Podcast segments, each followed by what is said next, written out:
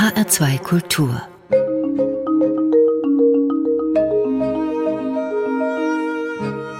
Doppelkopf Heute am Tisch mit Karin Tietze-Ludwig, Lottofee. Gastgeberin ist Andrea Seeger. Karin Tietze-Ludwig, Sie drehen schon lange nicht mehr die Lostrommel bei der Ziehung der Lottozahlen. Anfang 1998, im Januar, haben Sie damit aufgehört, nach 31 Jahren. Sie sind aber bis heute Deutschlands Lottofee geblieben. Empfinden Sie das auch so? Äh, wenn man so viele Jahre äh, im Sinne von Lotto gearbeitet hat, kann man das gar nicht abstreifen. Und das ist ja auch eigentlich eine ganz angenehme Begleiterscheinung. Die Leute erkennen mich noch, manche wissen sogar äh, gar nicht, dass ich äh, nicht mehr via Bildschirm zu sehen äh, bin, sondern sie meinen mich gerade vorgestern noch gesehen zu haben. Äh, das ist immer wieder erstaunlich für mich. Aber es ist eine positive Reaktion der Menschen. Und insofern trage ich das mit Geduld. Gehen Sie eigentlich ungeschminkt aus dem Haus? Mal schnell zum Postkasten oder so? Äh, weniger. Äh, mein Mann hat früher schon immer gesagt, also du musst auch für den Briefkasten ordentlich aussehen. Äh, nicht für den Briefkasten, sondern für den Postboten ordentlich aussehen. Weil man ist zu Hause schon mal ein bisschen nachlässig.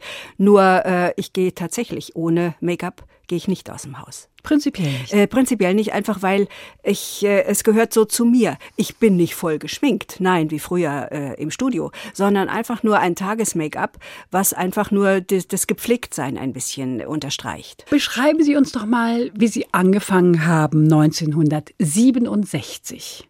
Können Sie sich noch erinnern? Damals gab es ja nur zwei Fernsehprogramme und so vom Sofa aus die Fernbedienung und umschalten, das ging nicht. Da musste man aufstehen, einen Knopf drücken und wieder zurück. Können Sie sich noch war, erinnern? Das war noch sportliches Fernsehen, nicht? ja. Da musste man wirklich wandern, von der Couch bis zum Fernseher. Als ich anfing, natürlich, es war noch schwarz-weiß, äh, das Studio sehr spartanisch. Wir hatten im Hintergrund, ich habe immer gesagt, eine Bahnhofsuhr, was wirklich äh, an jedem Bahnhof hängen könnte. Und dann ein Teakholztischchen mit Stahlfüßen. Mhm. Und äh, darauf dann eine Reihe auch mit ja, Teakholzklötzchen. Eine Schiene, in die diese Teakholzklötzchen, äh, die immer die jeweiligen Nummern äh, trugen, die gezogen wurden, die wurden da eingereiht. Und äh, so hatte der Zuschauer also ein, ein, ja, ein Bild vor sich, was auch nie abwich, was äh, jahrelang die gleiche Postkartenformation hatte. Und äh, deshalb war wahrscheinlich der Mensch, der Lotto-Mensch auch sehr zufrieden mit dem, weil er sich so dran gewöhnt hatte. Waren Sie eigentlich bei Ihrem ersten Mal aufgeregt? Wahnsinnig. Ja? Ja, ja, natürlich naja, es war doch ein fremdes Medium. Nicht ganz für mich die Lottozahlen, sondern ich habe ja vorher schon als Ansagerin im Hessischen mhm. Rundfunk ja, gearbeitet. Ja, da kommen wir gleich noch drauf. Mhm. Und äh, insofern war dieses Medium für mich natürlich nicht neu. Aber diese plötzliche Verantwortung ja. in Anführungsstrichlein ja nichts falsch zu machen. Und wenn es auch nur ein Zahlendreher wäre oder wenn es auch nur ja überhaupt eine falsche Zahl, die man sagt, die nicht gezogen wurde, weitergibt, weckt man die Hoffnung für die einen und die mhm. anderen werden maßlos enttäuscht. Und das darf einfach nicht sein. Also ich war mir dieser großen Verantwortung, selbst wenn es nur sechs Zahlen mit Zusatzzahl war, äh, wohl sehr bewusst. Und das hat natürlich die Nervosität gesteigert. Also war schon immer so ein bisschen Angespanntheit da. Hat sich das im Laufe der Jahre gegeben? Es hat sich ein bisschen gegeben, aber ich muss gestehen, nie losgelassen hat es mich nicht. Mhm. Können Sie den Satz noch auswendig mit dem Aufsichtsbeamten? Ach, da kann man mich nachts wecken, das kriege ich immer noch hin. ja, Sagen Sie mal. Der Aufsichtsbeamte hat sich vom ordnungsgemäßen Zustand des Ziehungsgerätes und der 49 Kugeln überzeugt. Wunderschön. So, das haben Sie immer gesagt. Ja, ich musste, ich musste das sagen, einfach weil das vorgegeben, äh, juristisch vorgegeben. Überhaupt äh, der ganze Text, den ich gesprochen habe, der wurde juristisch abgesegnet. Es war nicht die Freiheit der Moderation, wie das dann später war, sondern das war in den Anfängen ganz, ganz streng. Also Ihre Kreativität war nicht gefragt. Um Überhaupt mal nicht. Nein, Kreativ, äh, Kreativität. Was war das? Wer war eigentlich Ihr Stylingberater, Frau Tietze-Ludwig? Habe ich nie gehabt. Also ich habe natürlich äh, mich in der Maske verschönern lassen, klar. Die haben also Frisur und Make-up äh, gemacht. Nur für Garderobe war ich selbst verantwortlich, musste sie auch selbst bezahlen. Gab es keinen Fundus hier? Beim nein, Sender? Nein, nicht. Es gab zwar einen Fundus, der war aber für Fernsehspiele, für derartige, mhm. Äh, für Shows, für ähnliches. Und das war nicht die Garderobe, die ich benötigte für den Samstagabend. Ich bin in die, durch die Boutiquen getigert und habe mir rausgesucht, was eventuell schön sein könnte. Bei Schwarz-Weiß war es noch nicht so gravierend. Später in Farbe, da musste man schon ein bisschen aufpassen, welche Farbmotive äh, man wählte. Ja, ich stelle mir das schwierig vor. Sie wählen jetzt in irgendeiner Boutique ein schönes Kleid aus. Es gefällt Ihnen und Sie sagen, ja gut. Und dann kriegen Sie wahrscheinlich Zuschauerpost, werden Sie bekommen haben, nehme ich an. Das sah jetzt gar nicht aus, das steht Ihnen nicht. Und ich weiß nicht, nehmen Zuschauer Anteil ja, an sowas? Ja, großen ne? Anteil. Ja. Aber das ist ganz normal. Dem einen gefällt es, dem anderen nicht. Mit äh, Kleidern habe ich eigentlich weniger Kritik bekommen. Kritik habe ich äh, einmal ganz gravierend bekommen, als ich äh, mir die Haare kurz schneiden ließ. Und das hat selbst unserem Programmdirektor Hans-Otto Grünefeld nicht gefallen, weil ich ihn auch vorher nicht gefragt hatte. Und das war natürlich mein Fehler. Und da schrieb dann ein Zuschauer, ich sähe aus, als sei man mir mit dem Rasenmäher über den Kopf gefahren. Ja, nun äh, war es geschehen und es wuchs ja wieder. Hätten Sie denn den Herrn Grünefeld fragen müssen? Ja. Damals ja, heute hat man die Freiheit, äh, das nicht zu tun. Er war derjenige, der mich erst einmal äh, ausgesucht hatte. Er hat mich so ein bisschen wie ein Vater auch betreut, äh, denn ich war ja sehr jung. Und das war der Mann von Maria Mucke, ne? Ja, mhm. ja, war da der damalige Programmdirektor. Mhm. Er hat schützend seine Hand über mich gelegt. Er war aber auch sehr kritisch mit mir und hat, äh, wenn ich nicht äh, Bereitschaftsdienst äh, am Tisch saß, wo ich dann eigentlich auch hingehörte, sondern mich etwas bewegt habe, hat er mir sofort gesagt, das sei also nicht im Sinne, sondern ich sei, wenn etwas passierte, was ja damals häufiger der Fall war, dass man plötzlich einen Senderausfall hatte oder sowas, dass ich sofort im Studio zu sein hätte und äh, dann eine Entschuldigung äh, zu formulieren hätte. Also da gab es ganz äh, bestimmte Vorlagen, die ich dann erfüllen musste und durfte mich also nicht hier innerhalb des Funkhauses frei bewegen, sondern ich musste an einer ganz bestimmten Stelle sitzen und hoffen, dass nichts passiert. Dann wundert mich das, dass Sie Ihre Kleidung frei auswählen durften. Ja, ich hatte, jetzt muss ich sagen, schon immer einen ganz ordentlichen Geschmack, ja. Mhm später mal, als ich äh, dann ein paar Shows äh, moderiert habe, dann habe ich natürlich gesagt, nee, jetzt brauche ich ein bisschen was Besseres, was Teureres. Jetzt müssten wir mal gucken, ob nicht der Sender doch vielleicht ein kleines Schärflein dazu beiträgt. Und dann wurde schon mal jemand mitgeschickt und dann wurde auch geguckt, wäre das äh, für diese bestimmte Situation geeignet oder nicht. Das gab es dann schon ja, später. Ja. Haben Sie auch Teile mal doppelt angezogen? Ja, natürlich. Wirklich? Ja, ja, ja. Ich habe es dann ein bisschen verändert mit entsprechenden Accessoires. Äh, hab das, hab's eine Weile im Schrank hängen lassen und dann zu gegebener Zeit wieder hervorgeholt. Wie gesagt, es fiel dann gar nicht so sehr auf. Aber ich habe ja auch versucht, meine Garderobe oder die Rechnungen einfach dem Finanzamt mal äh, vorzuführen. Die aber lehnten natürlich eiskalt ab mit der Begründung. Erstens mal, äh, die Ansagerin als Berufsbezeichnung gäbe es ja überhaupt nicht. Ich gehörte in keine Schublade. Und ja, äh, ich könnte diese Garderobe natürlich auch privat tragen. Und das sei der Grund der Ablehnung. Das Hätte heißt, Sie also, konnten das nicht von der Steuer Ich konnte absetzen. es nicht von der Steuer absetzen. Ich habe damals nicht sehr viel verdient, muss ich sagen, aber ich habe sehr viel in, in äh, Garderobe investiert. Das ist natürlich. ja ein Zuschussgeschäft. Also eigentlich war es ein Zuschussgeschäft. Frau Ludwig, also ja. Sie zerstören meine Vorstellung. Alle Illusionen weg. Ja, weg. Es hat sich hinterher alles äh, geändert, aber ich spreche jetzt wirklich von der Anfangszeit. Mhm. Was war denn eigentlich so für Sie das Angenehmste daran, prominent zu sein? Ich tat mich anfangs ein bisschen schwer, überall erkannt zu werden. Man spürt ja, ob jemand äh, über einen tuschelt. Das sind so die, fand ich zunächst einmal unangenehmen Begleiterscheinungen. Nun muss ich sagen, ich war auch anfangs sehr, sehr schüchtern und das hat mich alles etwas irritiert. Im Laufe der Jahre äh, habe ich äh, mich ein bisschen freigeschwommen und habe natürlich äh, dann auch mehr Selbstbewusstsein bekommen und dann hat mich das also weniger tangiert, muss ich sagen. Und ich habe die Erfahrung gemacht, wenn man den Menschen freundlich entgegenkommt, äh, so ist das Echo auch. Frau Tietze-Ludwig, angefangen haben Sie nicht als Lottofee und auch nicht beim Fernsehen, sondern bei einer Fluggesellschaft. Darüber sprechen wir gleich nach einer Musik, die Sie uns mitgebracht haben, nämlich von Leonard Cohen, Halleluja. Was gefällt Ihnen daran? Ich finde den äh, Sänger und den Mann Leonard Cohen einfach äh, fantastisch. Ich habe ihn erlebt in äh, Wiesbaden äh, vor dem Bowling Green vom Theater. Und ich war hingerissen, wie er das Publikum in seinen Bann zog, wie er auf der Bühne agierte und äh, wie er gerade mit Halleluja sogar vor dem Publikum kniete mit seinem Hut. Ich fand das wahnsinnig bewegend und deshalb liebe ich einfach den Song. Now I've heard there was a secret chord that David played and it pleased the Lord. But you don't really care for music, do you?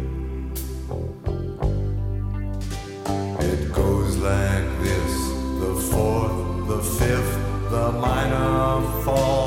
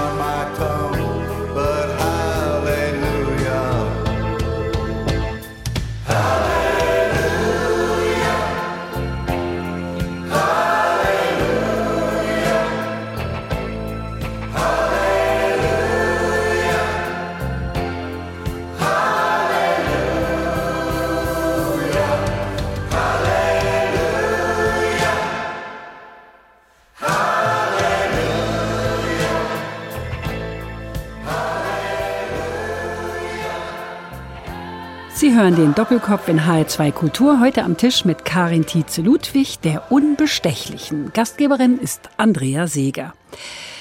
Woche für Woche haben Sie die Lottozahlen gezogen und verlesen. Sie hätten manipulieren können, oder? Nein, hätte ich nicht. Wollte ich auch nie, selbst wenn ich es gekonnt hätte. Ach, Sie wollten nicht. Nein, es war völlig unmöglich, äh, die Lottozahlen zu manipulieren. Es sind kleine weiße Tischtennisbällchen, die mit Nummern versehen sind.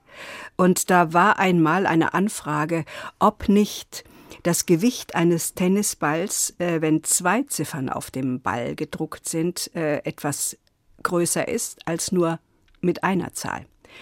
Da aber diese Bällchen jede Woche äh, gewogen werden, genauestens abgestimmt werden, ist also auch da eine Manipulation vollkommen unmöglich. Ganz abgesehen davon, die kamen ja sowieso erst am Samstagabend in einem großen äh, schwarzen Koffer mit den Menschen aus Wiesbaden, sprich Ziehungsleiter, Assistentin und der Aufsichtsbeamte und Notar, die kamen ja alle äh, im Verband und dann war dieser Koffer unter Verschluss.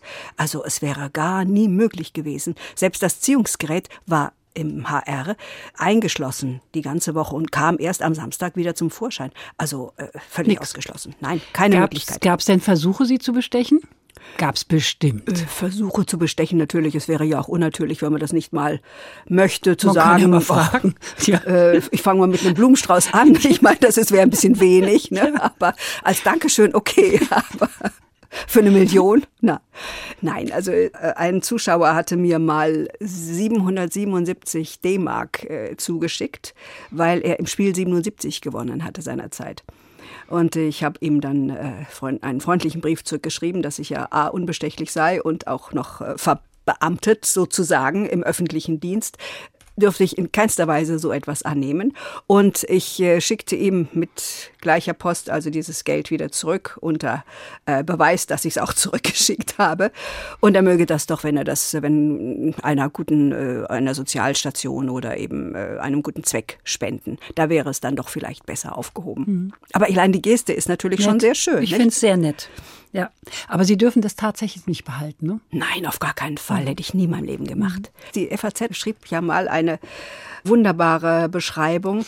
Ich sei äh, nicht nur die Unbestechliche, man könnte mir auch äh, die Konten der Sparer anvertrauen, weil ich so seriös schien. Fand ich doch auch sehr schön. Frau Tietze Ludwig, und sie hat recht, die FAZ. Sie ja. sind sehr seriös. Sie haben in einem der wenigen Zeitungsinterviews, die Sie gegeben haben, gesagt, dass Sie sich freuen, wenn Sie zu einer Goethe-Lesung oder in eine Radiosendung eingeladen werden. Freuen Sie sich jetzt? Ja, ich äh, bin ah, gerne hier. Ich äh, mache Radio wahnsinnig gerne, habe natürlich nicht mehr so viel Gelegenheit, denn ich habe ja auch mal im Radio angefangen. Und äh, insofern weiß ich noch, es war hart, muss ich gestehen. Nur wenn ich morgens um sechs die ersten Nachrichten zu verlesen hatte, sehr früh aufzustehen war nicht so unbedingt mein Ding, aber es gehörte dazu. Ich musste dann ins Funkhaus kommen, am Fernschreiber Viele wissen gar nicht mehr, was ein Fernschreiber ist. Am Fernschreiber vorbei, um mir das Wetter abzuholen. Also die, die Wettervorhersage auf Papier. War immer so lange Zettel. War so lange mhm. Zettel. Und auf dem Weg zum Studio habe ich mir dann eben äh, ja den Wetterbericht durchgelesen, dass ich ihn halbwegs vernünftig äh, vorlesen konnte, ohne Fehler. Weil man ja morgens noch ziemlich verschlafen ist. Äh, aber ich habe es überstanden und muss gestehen, ich habe es sehr gerne gemacht, ja. So ein bisschen biografisches darf nicht fehlen. Geboren sind Sie in Siegen, aufgewachsen in Biedenkopf, das ist Hinterland. Ja. Sie wollten eigentlich Stewardess werden, das wollten aber Ihre Eltern nicht. Warum nicht? Ich bin sehr behütet aufgewachsen. Meine Eltern hatten schon Probleme, mich zum Austausch auch nur nach England zu schicken. Also können Sie sich vorstellen, das Ansinnen, äh, Stewardess zu werden, in der Weltgeschichte herumzufliegen und ich hätte zur Ausbildung nach äh, Kansas City, also nach USA gemusst.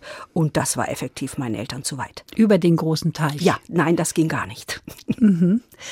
In welchem Zuhause sind Sie groß geworden? Waren Ihre Eltern eher ängstlich besorgt oder autoritär oder vom Erziehungsstil her mehr laissez-faire? Sie waren ängstlich besorgt. Ich äh, durfte sehr viel weniger als meine acht Jahre jüngere Schwester später. Da haben sich nicht nur die Zeiten geändert, sondern auch, äh, aber das weiß jeder, der jüngere Geschwister hat, da ist die Erziehung dann etwas lockerer. Während beim ersten Kind, äh, ja, da ist man vielleicht noch ein bisschen in der Erprobungsphase. Man möchte ja auch alles richtig machen, habe ich bei mir ja selber auch erlebt. Und ja, man will einfach sich nicht der Situation aussetzen, hinterher von einem Kind Vorwürfe zu bekommen. Das habt ihr aber falsch gemacht. Meine Eltern wollten alles, alles richtig machen und ich bin felsenfest davon überzeugt, sie wollten auch nur das Beste für mich. Hinterher waren Sie wahrscheinlich richtig stolz auf Sie. Äh, ja, mein Vater war sehr stolz, weil er, äh, naja, die beiden Töchter waren auch halbwegs gut geraten und äh, mein Vater war auch ein, muss ich gestehen, ein sehr gut aussehender Mann und wenn er sich dann mit uns zeigte, zog er schon äh, viele Blicke auf sich, ja, mit uns natürlich. Stolzer Papa. Karin Tietze-Ludwig, als junge Frau ging Sie zu einer amerikanischen Fluggesellschaft. Was haben Sie da gemacht? Ich war in der Public Relations Abteilung. Mhm. Da ich ja Englisch schon sehr gut sprach, äh, war ich natürlich in dem direkten äh, Kontakt mit den Amerikanern. Damals gab es ja die beiden äh, Airlines, die amerikanischen, die Pan Am und die TWA. Und ich bin dann eben bei der zweiten gelandet. Und ähm, wir hatten damals noch das Glück, dass äh, sehr viele Stars mit äh, dieser Airline von äh, USA nach Frankfurt flogen. Ich werde nie vergessen, Rock Hudson beispielsweise, ein Bo von einem Mann, leider für die Frauenwelt verloren. Ja, aber für die Männerwelt. Aber genau, eben. Oder äh, ich durfte Oscar Peterson begleiten, mhm. den Pianisten. Äh, der war ein Freak von äh, Kameras. Mit dem bin ich die Kaiserstraße rauf und runter äh, gelaufen, nur weil er in jedes Fotogeschäft musste Ach. und Kameras kaufte. Das ist aber auch ein schöner Beruf. Ich kam mit sehr vielen Menschen. Ich wurde dann so ein bisschen äh, für die VIP-Betreuung herangeholt. Und äh, aber das kam einfach, weil ich äh, die Sprache ganz gut konnte. Waren Sie in und, England zum Austausch? Weil nein, Sie, war ich weil nicht. Sie sagten, Sie, Ihre Eltern nein. hätten schon Schwierigkeiten gehabt, Sie nach England zu lassen. Ja. Also nein. Nein, war ich nicht. Aber ich habe äh, irgendwie vielleicht sogar ein Händchen für Sprachen und habe dann später hier in Frankfurt habe ich mich weitergebildet. Ich habe dann äh, äh, Kurse gemacht und äh, auch Geschäftsenglisch äh, gemacht und äh, Mhm. Aber äh, was ich einfach dann nicht mehr so brauchte, sondern in der Unterhaltung lief es ganz flott. Der damalige HR-Fernsehreporter Hans-Jürgen Tietze hat sie entdeckt. 1964, glaube ich, war das. Entdeckt ist vielleicht zu viel gesagt. Ja, ja. Gefunden? Die Geschichte begann. Ich war, wie gesagt, bei besagter Airline. Ja und wir wollten neue Stewardessen einstellen. Die Mädels, die dann äh, vorgestellt wurden, die ähm, ja äh, waren zu einem Interview gebeten worden und ich sollte dieses Interview führen und wie das immer so ist, dann wendet man sich an die Presse, dass man doch darüber berichtet, einfach nur ein bisschen PR zu machen. Und so kam der HR auch in, in, in Gestalt von, in Gestalt Hans-Jürgen Hans Tietze. Tietze. Ja, und so lernten wir uns kennen. Und das war 1964? Das war 64, ja. Hm. Das hatte ja nicht nur berufliche Auswirkungen, das hatte auch private Auswirkungen. Zwei Jahre später haben Sie, glaube ich, geheiratet, ne? Ja. 66. Mhm. Mhm. Sie haben dann Sprech- und Schauspielunterricht genommen, wechselten dann zum HR. Hat Ihr Mann Sie stark gemacht? Hat er gesagt, macht es?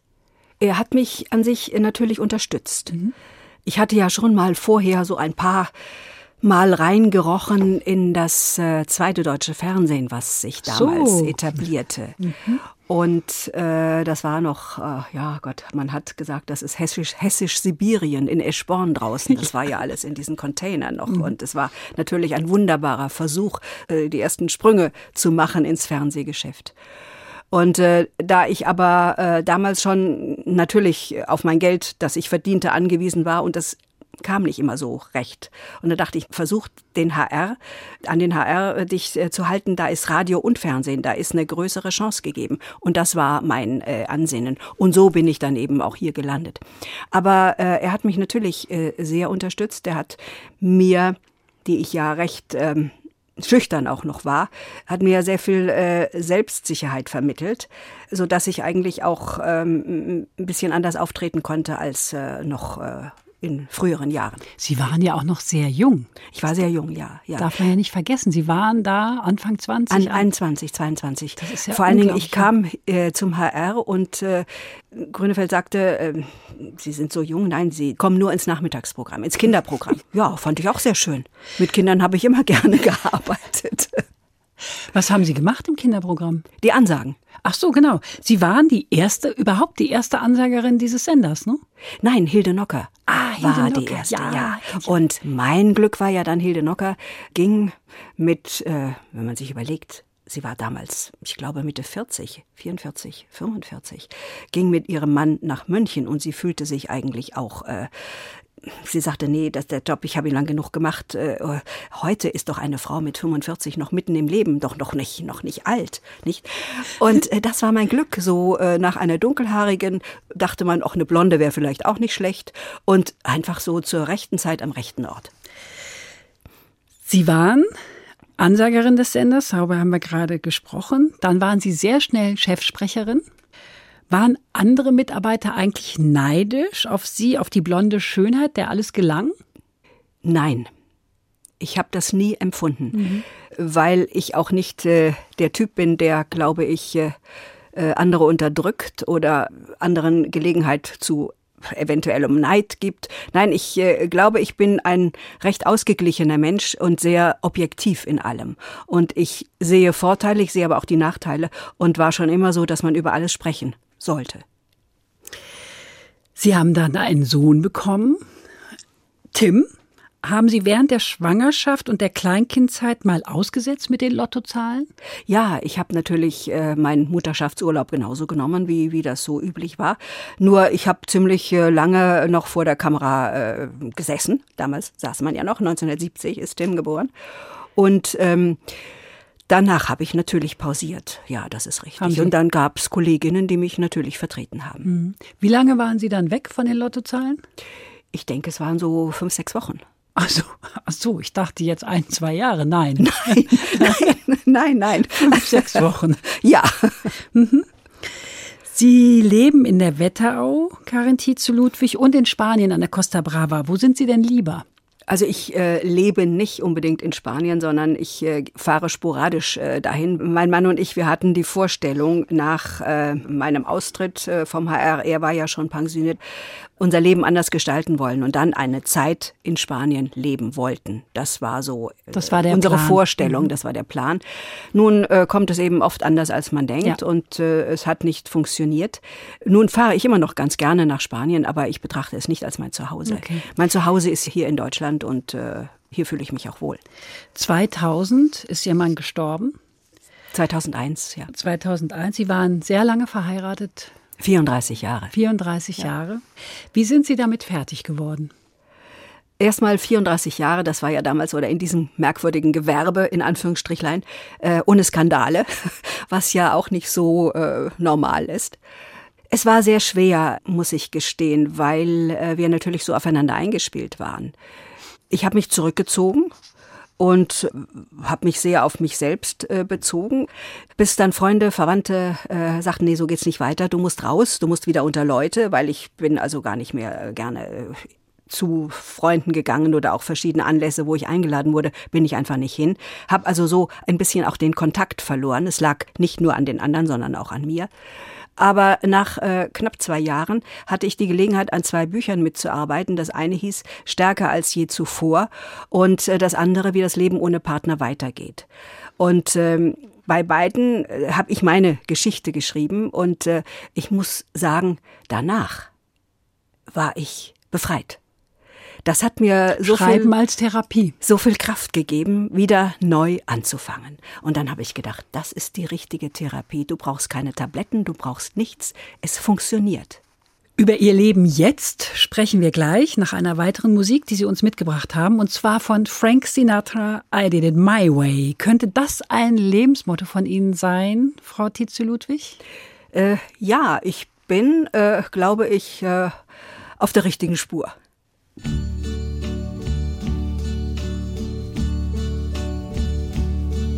And uh, now the end is near, and so I face the final curtain.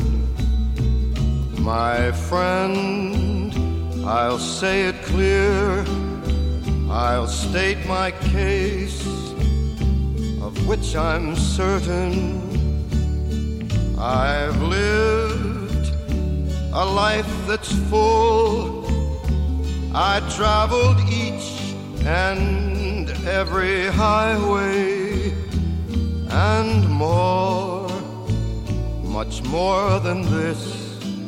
I did it my way. Regrets, I've had a few but then again, too few to mention. I did what I had to do, and saw it through without exemption. I planned each charted course, each careful step along the byway,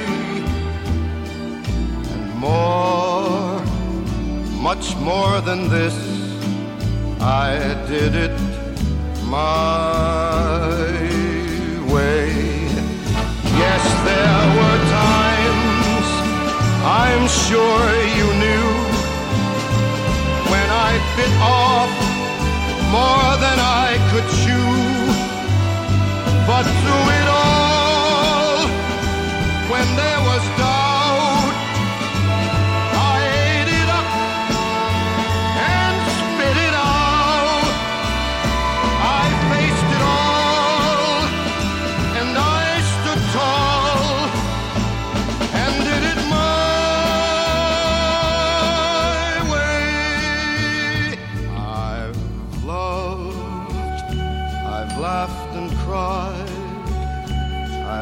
my fill, my share of losing, and now as tears subside, I find it all so amusing to think I did all that.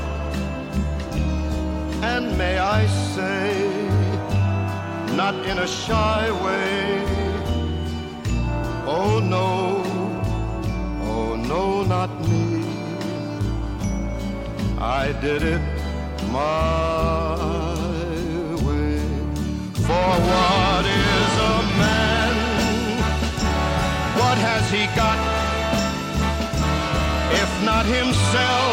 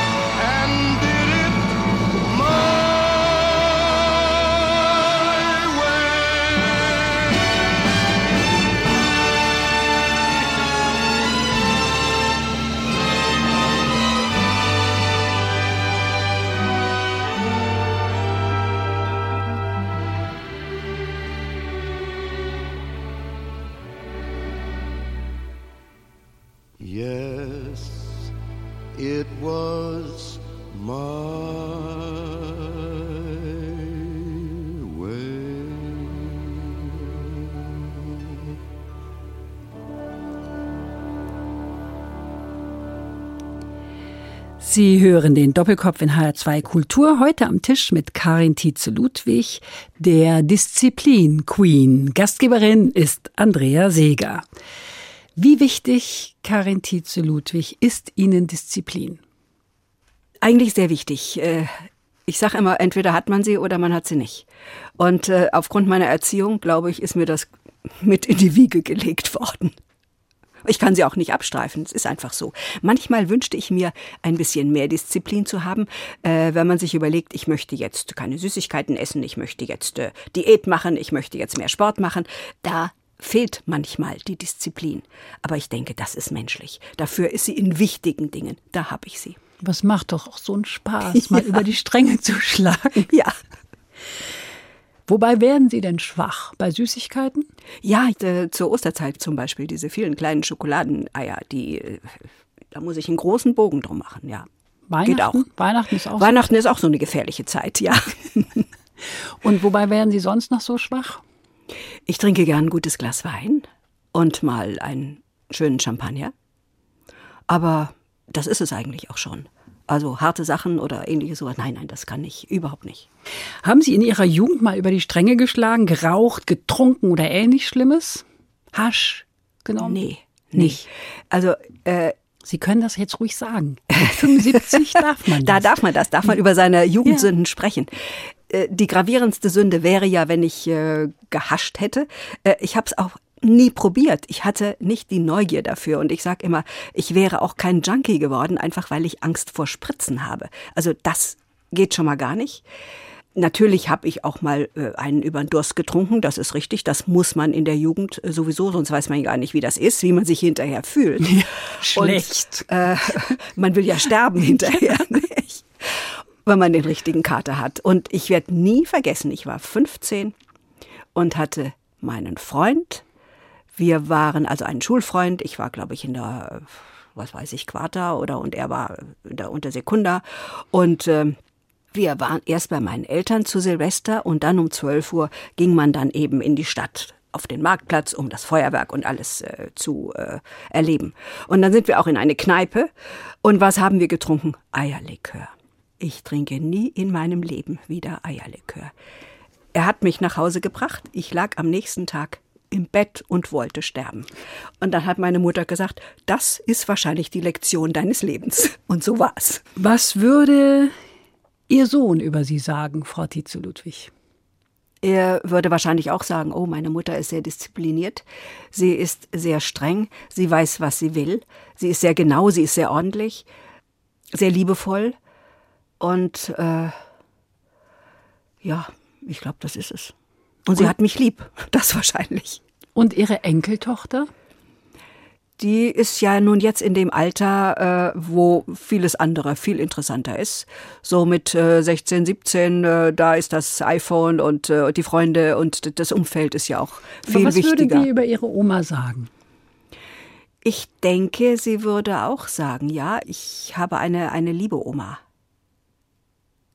Eine flotte Oma? Äh, ja, glaube ich auch, ja. Ja, sie geht gerne mit mir weg. Ja, ja, doch. Mhm. Weil Ach. natürlich auch immer was für sie rausspringt. Ne? Ach, ja, ja. ja, wenn man mit der Oma so unterwegs ist. Ja.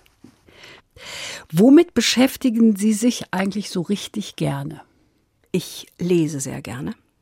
Und was? Biografien äh, oder Romane oder Krimis? Krimis eigentlich weniger. Das heißt, äh, doch, ich habe, äh, das muss auch sein. Ich äh, liebe Grisham.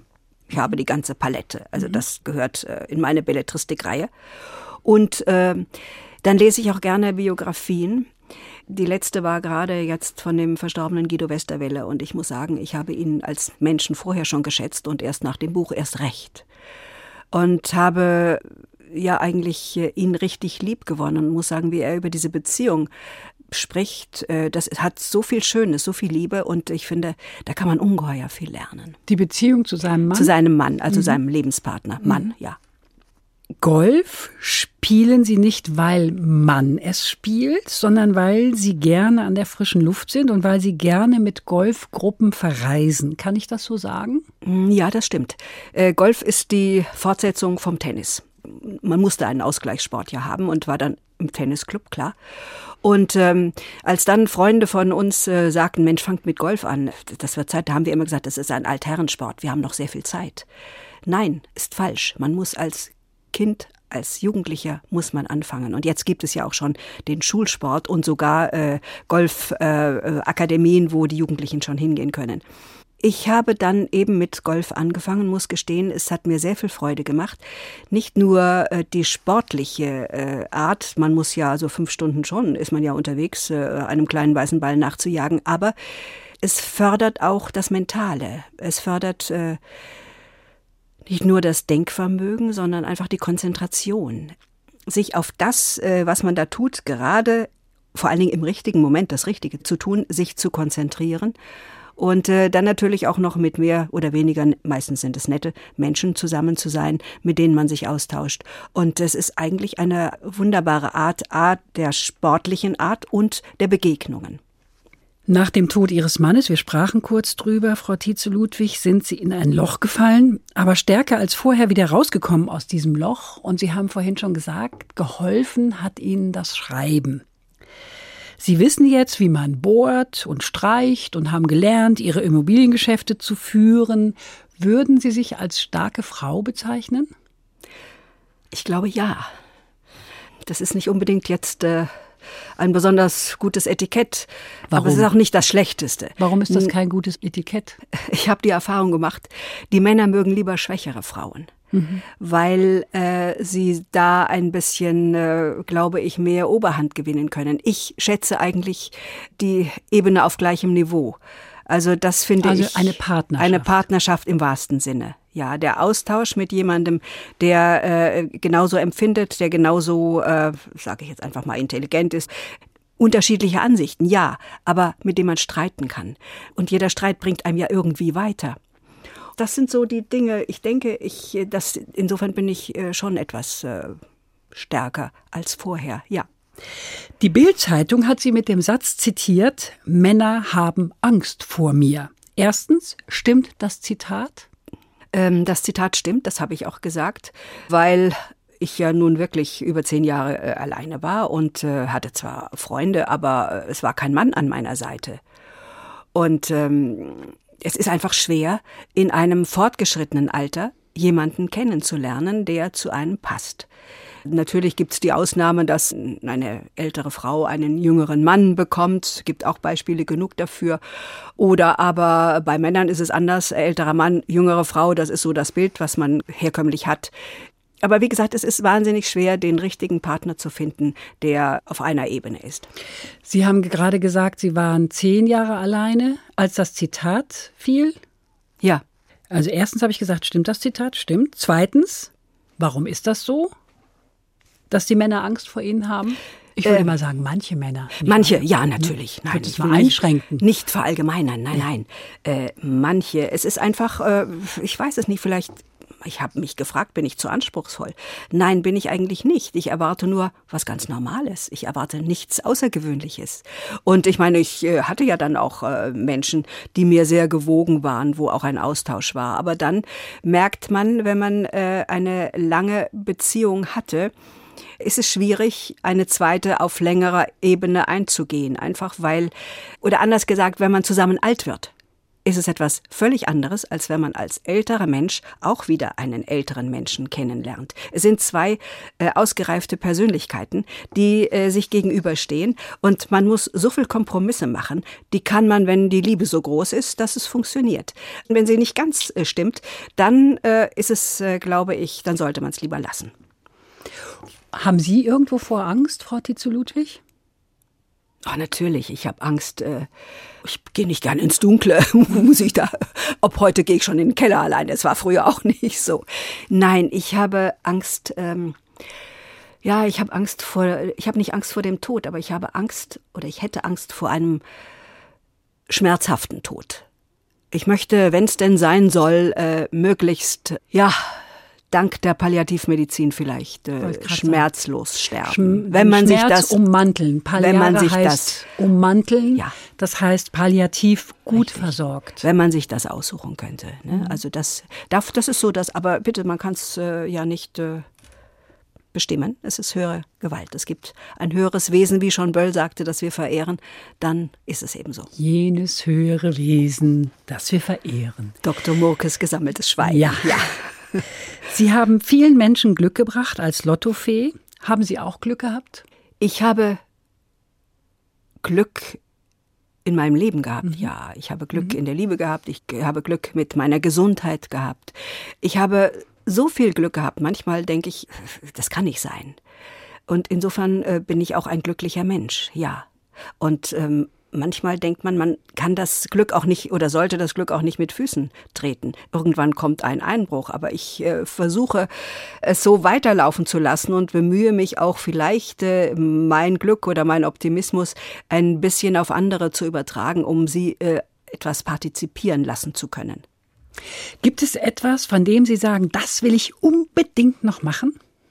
Also ich habe ja nicht nur mein Haus äh, vor drei Jahren abgerissen, das war ja auch noch so Sie haben das abgerissen? Ja. Warum haben Sie das abgerissen? Es war zur damaligen Zeit ein Fertighaus, was noch mit diesen Giftstoffen äh, gebaut wurde. Und mit Formaldehyd, mit Asbest, mit all diesen Dingen, was sich sicherlich auch gesundheitlich ausgewirkt hat. Und deshalb sage ich Gott sei Dank, ich bin verschont geblieben. Aber es ging nicht mehr weiter. Ich wollte sanieren und dann hatten mir die Architekten gesagt, das ist besser abzureißen. Nun muss man sich überlegen, ähm, In dem Haus habe ich äh, über 30 Jahre mit meinem Mann äh, gelebt und da hängen so viele Erinnerungen dran, dass ich gesagt habe, kommt nie in Frage. Die Vernunft, und deshalb sage ich, Vernunft kommt auch noch als, Char als Charakteristikum dazu. Die Vernunft hat gesiegt, ich habe es tatsächlich gemacht.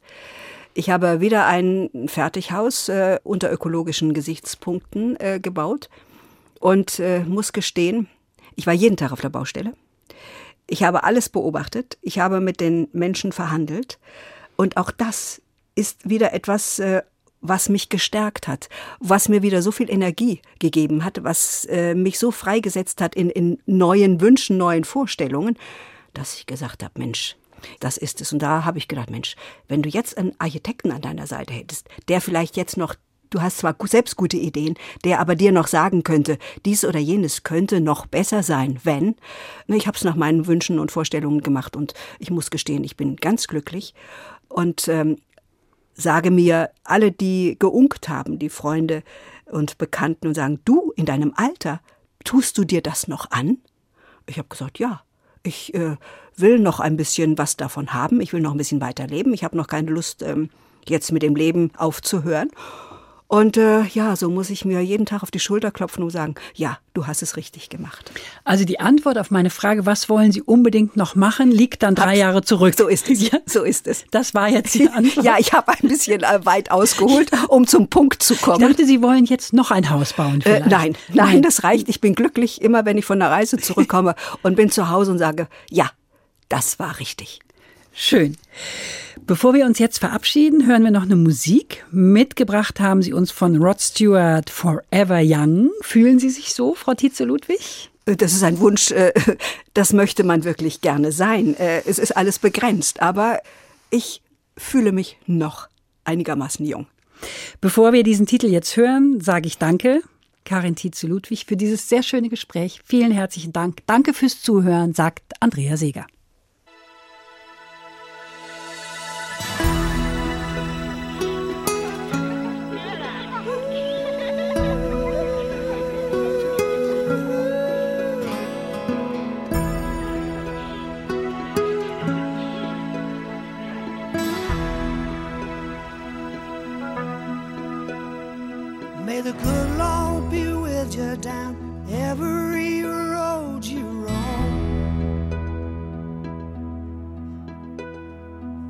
Sunshine and happiness surround you when you're far from home. And may you grow to be proud, dignified, and true. And do unto others as you'd have done to you. Be courageous and be brave. And in my heart,